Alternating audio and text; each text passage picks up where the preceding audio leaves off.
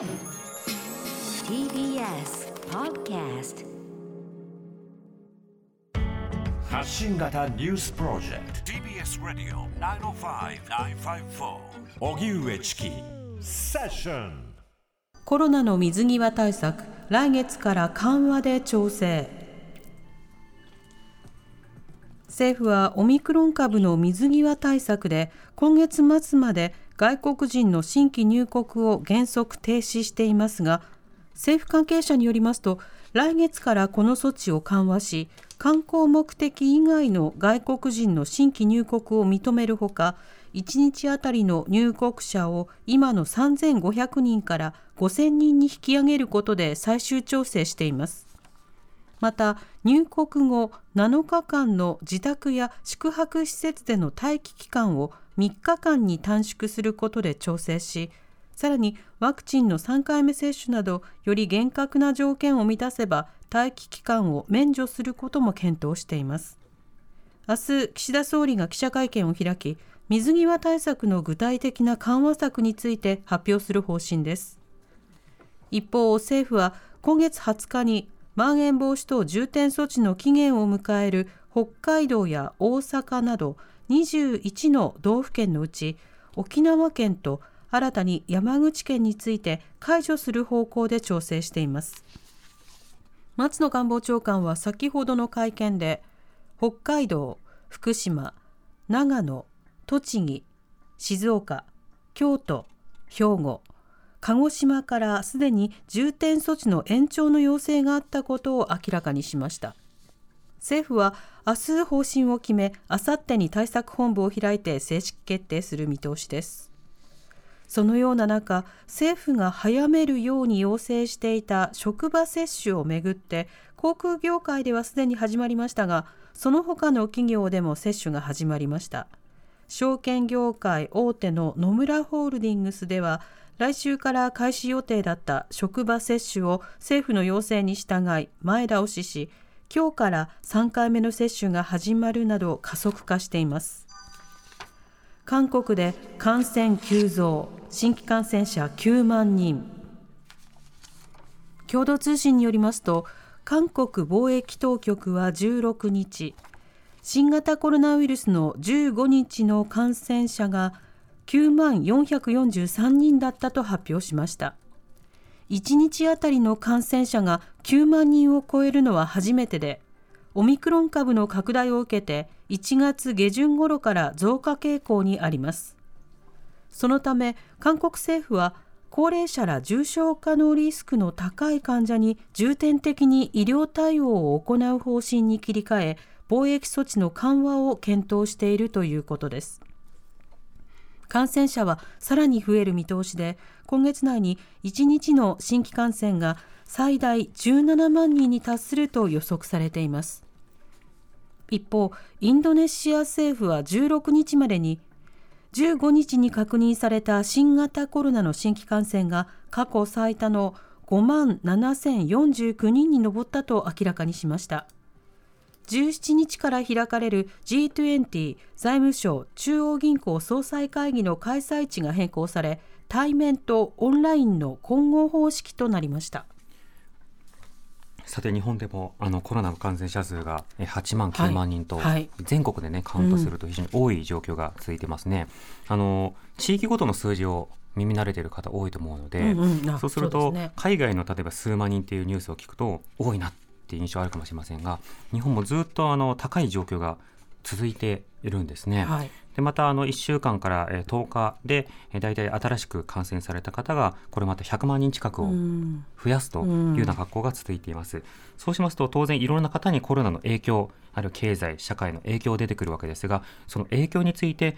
今日はお話を伺っていきたいと思います。はい、若年層の困窮問題について10代の若い世代に食料支援などを行っています。認定 NPO 法人 DP 理事長の今井紀明さんに伺います。今井さんこんにちは。こんにちは。よろしくお願いいたします。お願いします。お願いします。さて改めてこの DP どういった活動をなさっているんでしょうか？はい、ありがとうございます。今、あの10代の孤立を解決するというテーマで、はい、7000人以上のあのあの10代が登録する行き先チャットという LINE 相談を運営しております。はい、で現状、今、LINE 相談で、もともとは不登校とか中退者たちの就職進学相談もあってたんですけれども、えー、このコロナ禍だと今、えーと、オンライン相談から食料支援、今、4万食以上送っているのと、あと現金給付支援も今、3000万円ほど。あの困窮している10代の子たちにあの、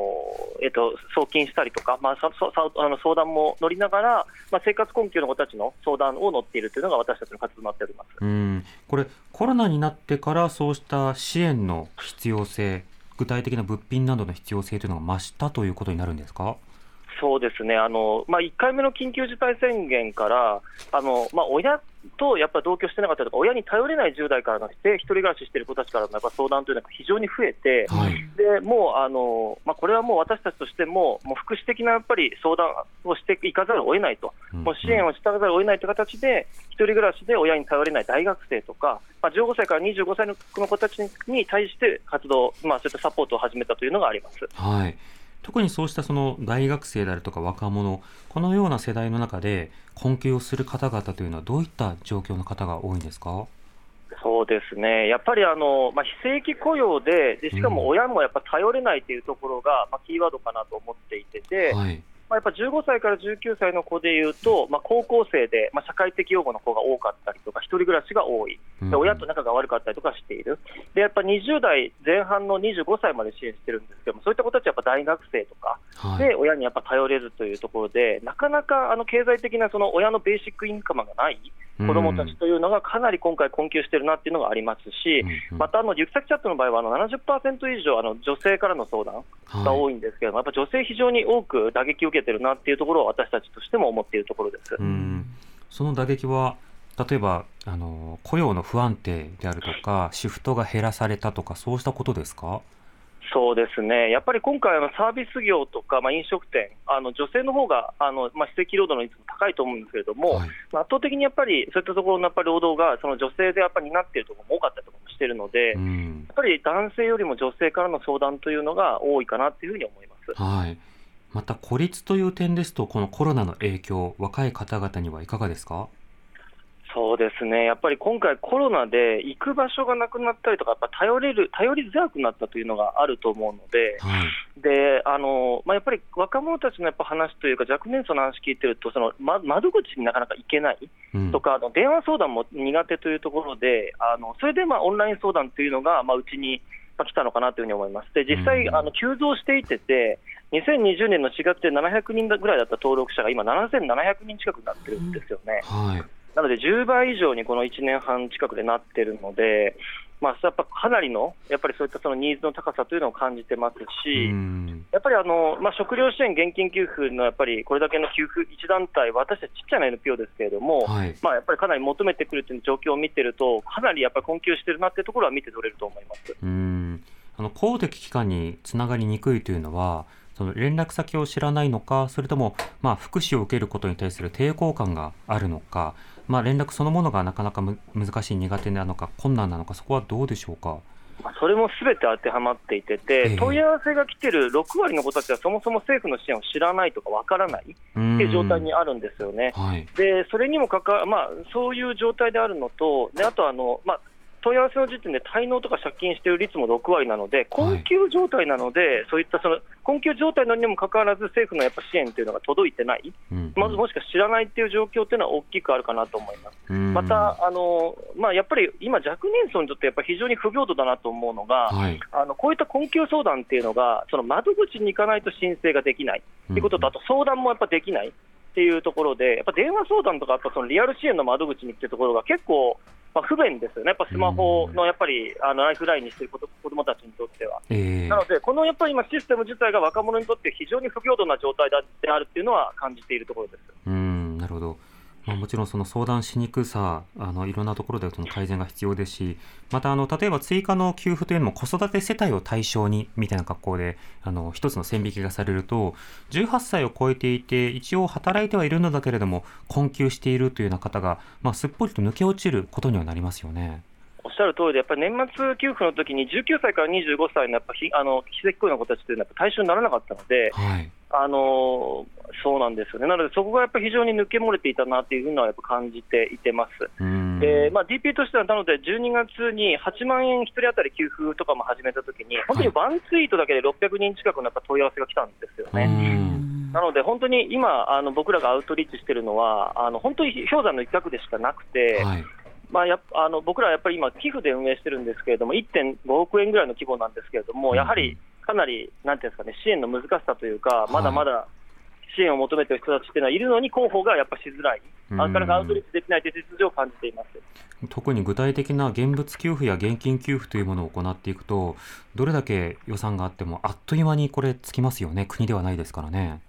そうなんですよね、ただやっぱりお金だけとか、やっぱ食べ物だけの支援じゃなくて、そこがきっかけになって公的支援、生活保護につながった子たちが今、1割ぐらいいたりとか、はい。まあ、生活が安定したした子たちが今、5割ぐらいいたりとかもしてるので、はい、あのお金だけの支援ではなくて、私たちとしてはやっぱ相談まで届けて、でそれ一緒になってあのサポートしていくということが、まあ、あの福祉として必要かなことだなというふうに思っていますね。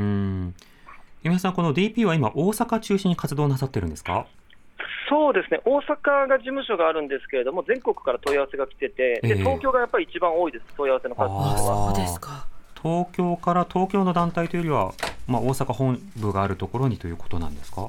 そうですね、やっぱネット上で検索で来るのが半分近くっていうのと、あと、イエイっていうアプリ、300万人ぐらいの若い人たちが、あの若年層があの登録しているアプリとかからもこれ、来てもらってるので、えー、あのやっぱり今、10代とかその20代の子たちっていうのは、かなりネット上に散在しているので、まあ、そこにやっぱりどうやって情報発信して、やっぱアウトリーチしていくのかとい。うところが、まあ、私たちとしては肝かなと思って、今、情報発信をしていってます。今おっしゃっていただいたアプリの名前、あの何でしたっけ？イエイですね、YAY で多分出てくると思います。はい。まあ、そうしたアプリなどを通じて、いろいろな支援団体にこうつながる方も今、出てきているということなんですね。そうですね、あとはミラティブっていうあのゲーム実況アプリさんにも協力していただいたりとか、さまざ、まなあのやっぱりアプリを10代は使っているので、そこのコミュニティに発信していく必要性っていうのを感じています。うん。なあの今井さんが活動を主にされているその大阪などではどうですか、今、コロナの感染者数の状況などは。そうですね、今、かなり増えてると思うんですけれども、問題になっているのは、まあ、これ、若年層に限らずだと思うんですけれども、はい、あのまあ、人とのつながりがなかったりとか、まあ、孤立している10代の子って、外出れなくなるじゃないですか、やっぱコロナ陽性になると。はい。やっぱその時にあのなかなか食事が届かなかったりとかする声が聞こえてて、なので、うん、EP としてはすぐ即座に食料支援の箱を送るみたいなことっていうのをやったりとかもしてますね。えーなので、なかなか配食サービスがやっぱり保健所も忙しくて、うん、あの追いついてないっていうのは感じたりとかもしてますし、うんうん、あとやっぱ働けない、でやっぱかなりそれが生活の困窮に直結するので、非正規労働で一人で頼れない子っていうのは、はい、なので、すごい大きな問題だというふうに感じてますね。収入が減る、孤立感もある、見通しが立たない、でも今日のご飯もないっていうことになっちゃいますもんね。そうなんですよね、なので、これは本当に大きな課題だと思っていてて、えーあのまあ、もちろん政府の支援とかも行き届いてない現状にはあると思っていますし、はい、あとはやっぱ民間からそういう時にやっぱできることっていうのは何かという時に、まあ、私たちのやっぱ NPO とともにやっぱり一緒に活動してくれる方がいたらいいなというのは思いますね。うんわかりました。今井さん、ありがとうございました。いえいえ、ありがとうございます。またよろしくお願いいたします。はい、失礼いたします。すみません、失礼します。えー、認定 NPO 法人 DP 理事長の理事長の今井紀明さんにお話を伺いました。TBS ラディオ荻上チキセッション TBS ラディオ905-954